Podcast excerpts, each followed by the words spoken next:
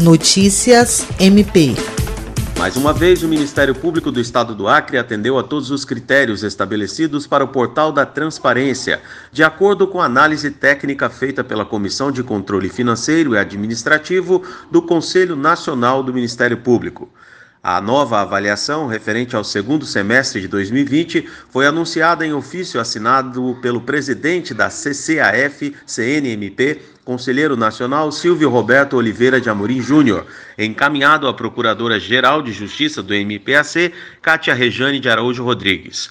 No documento, o presidente do CCAF-CNMP parabeniza o Ministério Público do Estado do Acre pelos resultados alcançados e destaca que o cumprimento de todos os critérios demonstra o elevado grau e comprometimento da instituição com a transparência dos atos da gestão administrativa e financeira.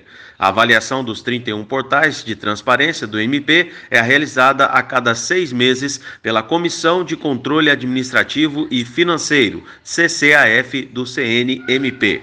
William Crespo, para a Agência de Notícias do Ministério Público do Estado do Acre.